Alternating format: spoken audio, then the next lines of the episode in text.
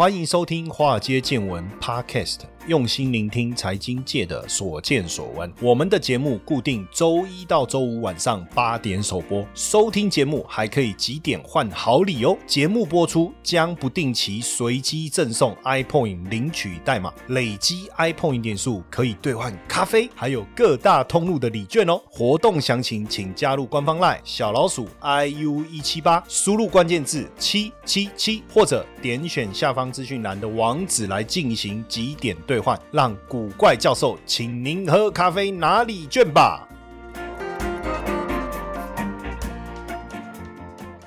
好，大家好，大家晚安。今天呢，要来跟大家聊的标题啊，其实呃蛮坚硬的哈，应该是说也挺不好聊的哈，因为今天我的题目叫做什么？A 股十年煎熬哈。不要讲十年，可能这个礼拜就是一个最大的煎熬。那未来十年会更好，我也没有用问号。坦白讲，这个这样一个定题目其实是蛮挑战的哦。那基本上最近我觉得最主要的一个问题，我们先从恒大的一个负债来看哦。呃，从去年开始哈，其实中国的政府就明确提出这个房企的资金的监测和融资管理的规则哈，来考核这个房地产企业安全经营的指标。其实凸显了什么？就是北京想要降低房地产杠杆率的。一个问题，所以最近这个恒大三千亿美元的负债啊。当然就成为中共管理经济上面的一个阻碍哦。那现在大家在想的事情是，到底这一个恒大是大到不能倒，还是大到连北京都管不了？因为恒大的一个负债问题，跟近期中国国企的债务违约的一个问题啊，实际上，当然第一个哈，把 COVID-19 疫情之后复苏的一个成果做了一个抵消，对不对？另外呢，明年哈，习近平要争取第三个任期的关键成绩，能不能？在这个地方显现，所以恒大的问题确实考验了中共在房地产这一个市场中去杠杆化的一个问题。虽然说我们最近看中国恒大呢，实际上还持续的在招聘人员，包括我看到像贝莱德、还有瑞士信贷啊、高盛啊、摩根大通等等，都还持续呃有意愿的表达这一个中国政府债券的一个交易了哈。所以到底这个问题怎么样，严不严重？但是从这个问题继续。衍生的就是最近整个中国大陆股市啊，很多股票大跌的一个问题哦。最近我看在新浪的网络上有一个很有趣的一个梗啊，哦，他说呃，为什么教育啦、科技啦，还有这个白酒啦，还有医美医药这些都跌？哦，为什么呢？因为孩子不用补课了，哦，所以开补习班的就崩盘了。因为光新东方的跌幅一天就可以跌到五十趴，那不用补课，眼睛好了，所以眼科也崩盘了哈。像这个爱尔。眼科也直接达到跌停，那因为不用送送小孩子去补课，妈妈就不用美容了哦，所以连爱美课也大跌。那因为呢，小孩子不送去补习班，都待在家里，那爸爸就没有办法出去喝酒，所以这个白酒股也崩盘哈。不论是五粮液还是茅台，也都大跌。然后再来呢，因为不喝酒，爸爸不喝酒，身体变好了哦，就不用养肝了，也不用这个吃药了哦，所以医药股也崩盘了，像这个片仔广啊，哦片仔癀啊，哦还有爱尔康啊这些。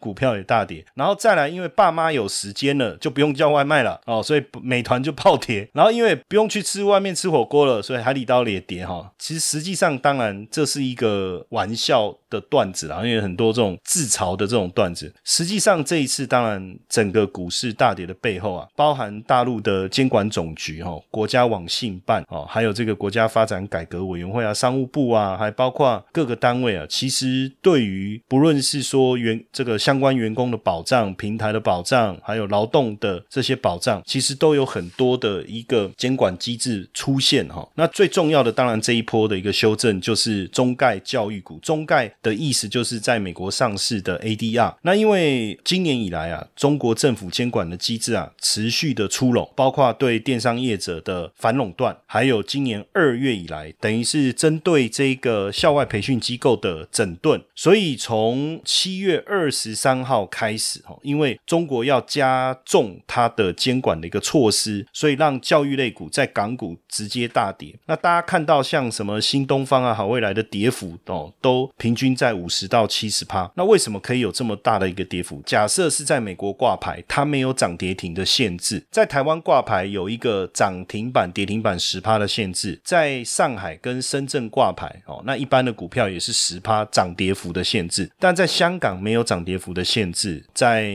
美股也没有。所以如果是在香港挂牌的股票，当然就有可能一天大跌五十趴。那在美国挂牌的 ADR 也有可能出现这种跌幅。那基本上因为中国的官方啊所发布的所谓的双灭政策，哈，双减啊，不是双灭，双减政策就是要减轻学生的作业负担，减轻校外培训的负担，也严禁这个校外培训机构资本化经营，而且也不准校外培训机构来上市融资。那外资也不得透过并购或加盟的方式来参股，这当然会让业者面临到经营的困境了哦，所以才会导致这个股价的重挫。当然，后续就说过去因为这个中国的校外培训市场非常的兴盛哦，包括价格违法啦、虚假宣传呐，甚至透过相关的监管措施，所以要透过这些监管措施来铲除这个校外培训的乱象。那当然最重要的是，大家认为是不是未来要取消生育证政策、生育的一个限制哦？所以为了让大家有意愿来生小孩，所以要来做这些整顿哈。不过确实哈，这些中概股的大跌确实影响了短期资本市场的一个信心嘛，那也变成引发了一连串的，不管是不是相关的股票都出现大跌。那当然影响到这几天，不论是港股哈，还是这个陆股的一个大跌哈。那尤其是港股跟国企股在香港挂牌的股票哈，港股跟国企股的修正特别特别的大。当然现阶段来讲哦，市场一定会产生比较大的恐慌。所以，我们今天这一集，当然我我不是要安慰大家，或者说消除大的恐慌，而是我们去思考哈这些事情。基本上，当然呃，比如说阿里巴巴啦、腾讯啊这些股票都受到很大的影响。但是呢，八月初不论是阿里巴巴还是腾讯，会陆陆续续的公布财报。那接下来，因为第四季是消费的旺季，即便是严厉的监管措施之下，呃，我们认为也不会影响到。这些公司经营层面的一个问题了哈，所以我常跟大家讲哈，就是说你你如果是针针对单一个股去重压啦，或者是针对单一个股去做你的投资的一个规划，万一遇到像这种政策面的问题，就会产生很大的影响。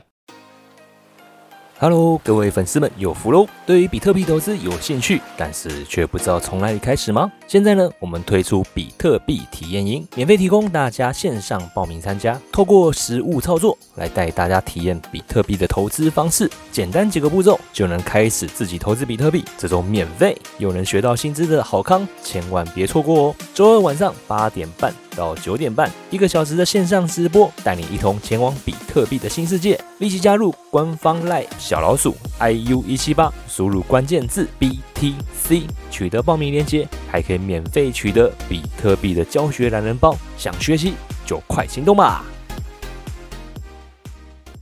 股票的投资不外乎几个层面嘛，第一个就是技术面，第二个是基本面。可是会去影响基本面跟技术面，有一个非常重要的关键，叫做什么？叫做政策面。好，不是牛肉面，也不是这个拉面，就是叫政策面啊。算了，冷笑话。最近呃，笑话讲的不是很好，请大家多多包涵。但是呢，这个政策面的影响，即便你基本面很好，可能也会产生短期的冲击。以前我就一直跟大家讲哈，就这几年，因为我们对整个中国的市场关注比较多嘛。那因为呢，台湾的企业是这，你没有说能做的，我其实不太会去碰。可是呢，中国的企业是你没有说不能做的，呃，我都会去碰。那这会变成什么？彩虹线的情况会特别特别的严重。各位过去有没有看过那个周星驰的电影？哎，我又跳出来了，哎，我又跳进去了，哎，我又跳出来，我又跳进去了，对不对？意思就是说啊，你没有特别管我，我就跳出来嘛。啊，你讲一下话，我又跳进去嘛。就是他就一直在这个红线的里里里外外，就来来去去，来来去去。当然现阶段呢，我觉得这样子的一个管制是，当然一定会影响到市场的信信心。那对于一些惯性违规的企业来讲，势必会影响到它未来。整个企业经营的一个步调，但是如果说不是严重违规，而是在政策底下去执行的企业，我觉得影响慢慢应该在这种恐慌之下会慢慢的消除。那所以呢，我常说你一定要。就说不要投资单一个股嘛，你透过 ETF，比如说如果以中信中国五十来讲，当然最近也受到这样的一个冲击，出现了修正，但是呢，实际上呃，它里面持有新东方教育的比重只有零点二三，持有好未来的这个股票只有零点一二，所以主要应该还是受到整体氛围的一个影响。而且如果未来真的假设哈，就是说教育股的情况真的很严重，那慢慢的它股价跌跌跌跌跌，它的市值就会跌破。这个排名嘛，就排，比如说跌到五十名以外，自然而然它就会被这一个成分股给排除掉，它就不会再列入在所谓的像我们之前聊过的这种新经济五十的成分股里面。所以在投资的一个逻辑上，我倒不会特别去担心这些股票大跌的一个问题。那当然，未来你说要不要，就是说逢低去加嘛，这个可能要再另外讨论。所以我觉得也要让大家去了解一个一个观念啊，就是说到底什么叫牛。市什么叫熊市哦？就一个呃基本的观念来看，尤其是我们在看整个大陆的一个股市哦，我我们就很简单的把它分成牛市，牛市就多头市场哈，那我们就分成牛一。牛二、牛三，那熊市呢？就是空头市场，我们就把它分成熊一、熊二、熊三。那基本上牛市当然就是一个持续上涨的一个过程。那通常牛市会分成三期，牛市的初段可能是接在熊市的第三段，所以有时候感觉是蛮混乱的。那当然，牛市的第一段其实是入市最好的时候，就是我们进场买股票最好的时候。举个例子哈，比如说这个二零一六年香港的股市。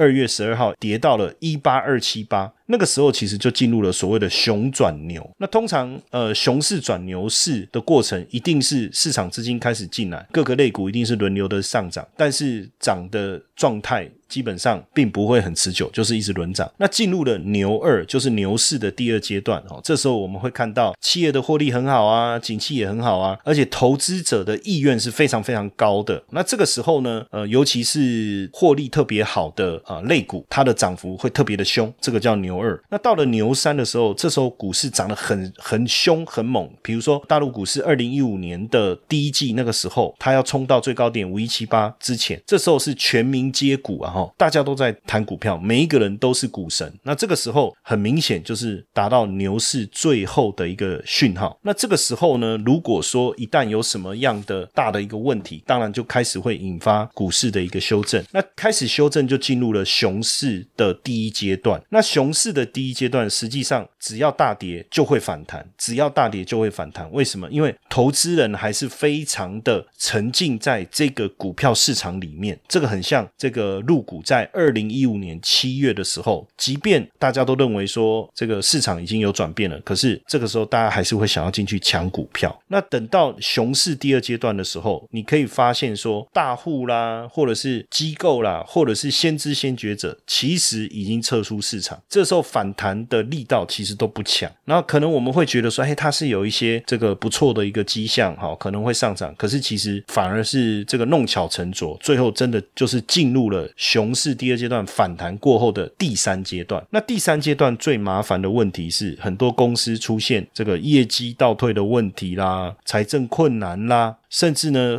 经济数据的表现呢不如预期。那整体看起来，其实现在这一波股市的下跌，我觉得其实反很像是政策面所造成的一个熊市的第三阶段哦。因为我觉得熊市的第一阶段在过完年以后出现了，然后后来出现了一波这个小反弹以后啊，大家认为说，哎，这个股市呢应该是要持续的一个上涨，但是实际上这样看起来，它的反弹的力道并不强，就很像我们所谓的熊市的第二阶段哦。那在六月。底过后，正式的崩盘，这是正式的进入了熊市了哈。当然，进入熊市以后，它并不会马上的止跌，它要在进入重新进入下一个牛市的第一阶段之前，这里的市场是会非常的混乱的哈。那投资人其实呃也是极度恐慌哈，不论是这个融资的断头哈，融资的断头就是你用这个借钱的方式买股票，因为股市的下跌逼着你必须把股票卖。卖掉，就会出现这样的一个现象。那当然，尤其是在这个牛市呃熊市的第三阶段的时候，我们会看到的是普遍性的断头，而不是单一个股，几乎是普遍性的断头。而且这个时候，可能好公司跟坏公司都受到市场氛围的影响而下跌。这个时候，好公司也跌，那坏公司当然跌得更凶。所以我觉得最近整个大陆的市场其实就有这样的一个氛围哈。所以现阶段对。A 股来讲，哦，是不是有办法再像过去一样，再走出像二零零七年或二零一五年这个疯牛？即便是这一波的修正结束以后，有没有机会？说真的，我觉得很困难。未来即便这个止跌以后啊，要再上涨，那可能就是一个慢牛了，哈。我认为可能就是一个慢牛。其实这里面有一些原因，哈。当然，第一个，如果我们把 A 股跟美国股市做一个对比，哈，美国股市啊，每年其实都有公司会退市。什么叫退市？就它经营不善，哦。或是公司有问题，那自然而然就下市了，或是我们讲退市，这个股票在交易市场上面你就看不到了。美国巅峰时期有八百多只股票，但是现在也退到了四千多只，什么意思？就是表现不好，公司经营有问题就退市了嘛。哈，所以美国为什么可以出现长期的牛市？很简单，它的公司的体质好，那不好的会被退市。可是对 A 股来讲，哦，对 A 股来讲，目前几乎啊，哈，当然大陆现在也开始要有这个所谓的退市机制，可是过去其实没有，基本上是只进不出，就只挂牌上市哦，基本上是不退市的。但是现阶段我们也开始看到会有公司开始要退市，那所以基本上什么时候才能转变这个呃慢牛变快牛的体质？那我觉得你要等整体的我们所谓的退场机制啊，很明确才有机会了。但是当然，大家在这一波修正当中，对 A 股会觉得有一些害怕。那我们要去想说，到底 A 股有没有潜力？实际上，以目前的这个中国房地产的总市值是超过五百兆的人民币啊，哈。那银行存款跟理财也。超过两百一十兆的这个金额哦，可是 A 股的总市值实际上就大概在八十兆左右，所以未来如果呃流入房地产的资金，过去流入房地产的资金，或者是这些银行存款跟理财的资金能够重新流入股市，其实还是有潜力的。那只是说目前政策面的打压，让整个市场。表现的力道是不足的，这个部分我想说特别跟大家说一下。那实际上，当然过去 A 股是相当煎熬，相当煎熬的原因很简单，就是说整体的指数为什么一直呃像上证指数，从二零一五年以后，那它就一直这个停留在三千附近做一个整理。其实原因也很简单啦，因为你会涨的就那几只股票嘛，贵州茅台啦、中国平安啦等等，其他股票的表现都不怎么样，当然还是会拖累整体股票的一个表现的一个能力哦。那为什么在疫情过后，我们也没除了在去年的六七月，大陆的股市有一波上涨之外，后续就很难持续的推升。其实这里面有一个比较重要的因素啦，就是说，相对于在 COVID nineteen 之前，现在叫后 COVID 嘛，哈，现在大家接受风险的意愿跟能力其实是大幅度的下降哦，等于说他不太愿意再采取比较激进的一个行为。因为毕竟疫情对生命跟财产受到了比较严重的一个冲击，尤其很多的企业啊关门歇业啊，甚至呃没有办法很快速的回复到过去正常的一个作业的一个流程。那虽然说去年年中整个大陆的一个疫情有控制住，但是呃有一些。比如说跨国旅游的活动啊，都还没有恢复到正常。那加上现在大家过去这一段时间，大家的储蓄虽然增加了，但是又把这个呃储蓄的钱拿去买了房子，自然而然它不会转换为消费，所以等于这些储蓄要释放出来，确实短线上有很大的一个困难。接下来就是我们今天的彩蛋时间，iPhone 领取代码 L 五三七五。活动详情呢，请到下方的说明栏观看。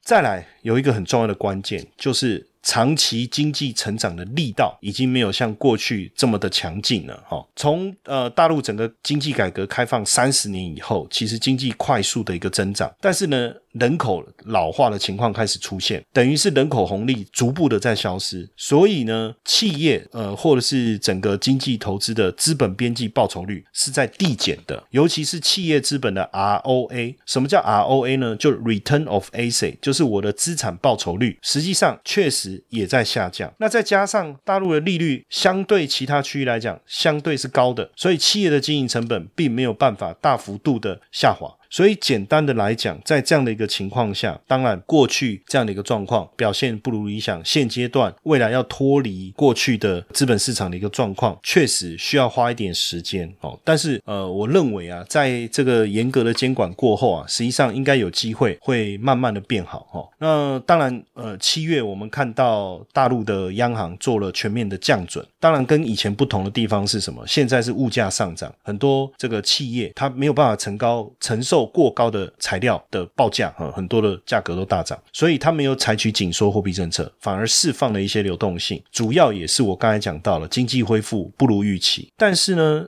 呃，我们也看到，慢慢的有很多的产业其实开始慢慢稳定下来，不论是科技啊、消费啦，或是医药这些比较具备这个成长动能的一个产业，其实慢慢的有一些增长的一个态势哦，有一些增长态势。其实我们也在看哦，就是像瑞银，它也出了一份报告，我会跟大家分享一下这个报告的内容哦。基本上从七月初。包括对证券市场的管理，哈，包括对电商大平台的一个管理。实际上，其实就外资的角度来看呢，他们认为这是一个健全制度的一个过程，包括反垄断的一个部分。长线来看，大家都还是认为这个是有助于企业竞争力跟获利的提升。当然，这一次对课外培训整个行业的一个。影响确实很大，那影响会多久不知道，但是普遍大家认为补教的需求不会消失，所以一旦监管确实以后，反而对这个行业是短空长多。因为你看那个线上广告都乱投放哦，甚至师资的资格都不符哎，然后也没有相关的证照，包括甚至学费预收以后啊就把钱挪用，哎，这种情况都还蛮多的哦，都还蛮多的，所以能够去进行这样的监管，其实像瑞银他的报告里面他就特别提到，他认为是短空长多，当然短期的监管力道加大，对股市来讲一定会产生冲击，但是只要利利空反应完以以后，慢慢的这个价格的大跌，反而会让股票的投资价值浮现，股票的投资价值浮现，所以呢，瑞银中的这个报告里面也提到哈，就是说对于这些中概股的部分呢，确实他们也是认为应该要减码了哈，但是就港股的部分，他们反而持续的做一些。做了一些加码，这个确实是蛮有趣的一个想法哦。那尤其是针对非核心消费啦、通讯啊、哦医疗保健等等的这个族群哦，特别的看好。实际上呢，我们在看最近，当然不论是腾讯也好、阿里巴巴也好、美团、小米也好，它的股价也受到冲击。但是我要告诉大家哦，就是说，如果他们真的要把这些企业打垮，那照道理这些企业也没有办法再持续的推展他们的业务，对不对？但是像最近我就看，哎，腾讯做了什么事情？推这个脸部辨识系统，为什么呢？就是说你要上来玩游戏，对不对？你要能够让我脸部辨识，如果不能脸部辨识，好，那我认为你就是未成年，反正一律你就把你踢下线。那如果你是超过十八岁，诶，透过脸部辨识之后确认了，那就没问题。所以腾讯呢，近期也不断的收购很多的像这个英国游戏工作室，然后像上半年呢，他们就投资了五十个游戏项目，包括百分之百持有英雄联盟开发商，还有像这个应该说今年上半年了哈。投资总件数一百六十三件里面，其中五十件都是跟游戏有关的哦，跟游戏有关的。然后包括在法国诞生的这个游戏工作室啊，曾经打造了一个叫做《奇妙人生》系列哦。那腾讯也是呃以三千万欧元购入该公司的股份呐，哦，所以其实还是持续在扩张啊，并没有因此而停滞啊，或者说这个脚步就因此停下来。甚至就是说，在现在在反垄断的压力下，阿里巴巴跟腾讯也考虑要互开放服务，因为。现在在中国啊，消费网络的部分就两大阵营，一个是腾讯的微信支付，一个是什么？就是阿里巴巴的支付宝。那处理哎，行动支付比重高达九十到九十五趴，哎，那这你说是不是垄断？如果如果按照在国际市场上面的惯例，这根本就是垄断了。所以当然反垄断是有必要的，当然两者也开始会合作，希望能够让大家更便利。那我觉得这就是好事嘛，对不对？这就是好事嘛，哈。那更有趣的是，阿里巴巴还进军航运，哈不知道大家有没有？知道这个讯息，像亚马逊包船有没有？Home Depot 包船，现在阿里巴巴直接旗下的阿里国际哦，直接推出货运特色线路，它不是包船哦，也是包航次哦，它直接开一条海运快线，这个叫做阿里快船的新航线，阿里官方给的名称叫做无忧海运专线哦，他们都很会取这个名字。从八月初开始。首发美西航程只要十五天，那它从这个市场上租下很多条货柜船，那它的运力呢，可以从两千个标准货柜到四千多个标准货柜，那一个月下来，我们估算大概是一点二万个这个标准货柜了哈，所以就有机会来实现他讲的这个叫做阿里快船的一个服务。哦，所以你看，实际上它并不是停滞，而是开始跨到几个各种不同的区块哦，不同的区块去经营，甚至阿里巴巴也跟江苏省的政政府达成一个协议，要收购苏宁易购集团零售部门的股份。苏宁易购是中国最大的家电、电子产品跟消费品的零售商，市值大概八十亿美金哦。所以阿里巴巴增持他手上的股份，那。以他这个目前持有苏宁易购的股份来讲，将近是百分之二十。那所以呢，在这样的一个情况下，实际上他又能够再去做所谓的跨业的一个结盟，并不是缩减了，或是他整个营运的计划就从此而中断嘛。然后我们现在讲到的，像这个美团，因为可能是外送员的一些制度啊，他管理的一些状态被政府所所这个惩罚，诶，他怎么变通？他现在要来推这个无人机外卖，诶，还真的已经成功了哈。就是说这个。三公里十五分钟的一个标准配送服务是用无人机的哈，所以以后如果你在美团上面订东西，基本上不会有人送来，它是透过无人机哦。当然，他们就做了很多的改变啊，包括最近我们看这个小米，它在整个全球手机的出货已经冲上了全球第二大哈。那第一大是谁？就是三星，占整个市占是百分之十九。那第二名就小米百分之十七。诶，那苹果呢？不好意思，被挤到第三名。所以整体来看呢，我觉得不论是 A 股也好。呃，这个港股也好，它的修正呢，还是因为受到整个政策面的一个影响啊。那呃，也分享一些有趣的。在香港股市的一些比较有趣的效应呢哦，我不知道大家知不知道，跟大家分享一下。大家有没有听过一个叫做丁蟹效应哦？广东话叫丁亥，这个是也叫秋官效应。这个是因为郑少秋啊，在一九九二年的时候啊，演出一部这个电视剧叫《大时代》，不知道大家有没有看过？因为他在里面演那个呃股市狂人，他是一个反派的角色，就叫丁蟹哦，所以他们叫丁蟹效应。因为只要这个一重播，港股就大跌，所以就有这个。效应的产生哦，这个是挺有趣的。当然还有所谓的北水效应，北水南下往往会给股市带来很大的一个动能。所以过去我们也曾经跟大家分享过所谓北水这样的一个筹码的一个概念嘛，哈。那还有一个有趣的一个效应叫做万圣节效应啊，哈，就是统计来讲，十一月到四月的投资回报率会比五月到十月这半年的投资回报率。更高哦，这个是荷兰的经济学家依照过去的资料哈，从一九七三年到一九九八年，他去统计香港在内的三十七个股票市场。那当然在这里面，香港股票市场其实台股也是有这样的一个迹象。那所以如果按照这样的一个逻辑，实际上最近的这个入股也好，港股也好，它股市的一个修正符合啊。五月到十月投资回报本来就差一点啊，那所以从十一月开始，哎，就有可能出现一个符合股票市场本来就应该上升的这个阶段。所以呢，我觉得这段时间的震荡，我们就是稍微耐心的去等待。但是我要跟各位讲哦，我刚已经。特别前面谈到，我说其实这样看起来，港股也好，国企股也好，好像进入了熊三嘛，就熊市的第三阶段。那这个熊市的第三阶段什么时候要结束？我们需要等待，需要等待。它并不是一下子哦，马上我们看到大跌，我们就赶快进去抄底。这个部分呢，也是我这个今天这个主题啊，特别要跟大家分享的一个结论啊，就是说整体来看呢，就制度面的一个整顿来讲，外资其实虽然大卖股票，但他们态度认为短空长多。那如果从季节性的一个效益来讲，那可能从十一月开始，整个股市会有机会。那现在的下跌进入熊三的话，诶，那十一月开始有可能进入牛一嘛？那这样我们就花一点时间来等待，也不用在这个地方急着要去跟大家。常常我在讲哈，股票的一个停损哦，你要在刚开始出现下跌的时候，你就要去做这件事了。你不要等到股市啊跌了五十趴了，跌了六十趴了，你才想要来停损。那这时候你一定砍在低点。所以我常常讲哦，你在上面没有砍。下来你也不用砍，你在上面没有跑下来你也不用跑，因为这个时候其实机器已经变低了，反而我们要开始去思考怎么样的找到一个比较适合的切入点的时候了。哦，OK，跟大家分享这样的观念，谢谢大家的收听，晚安。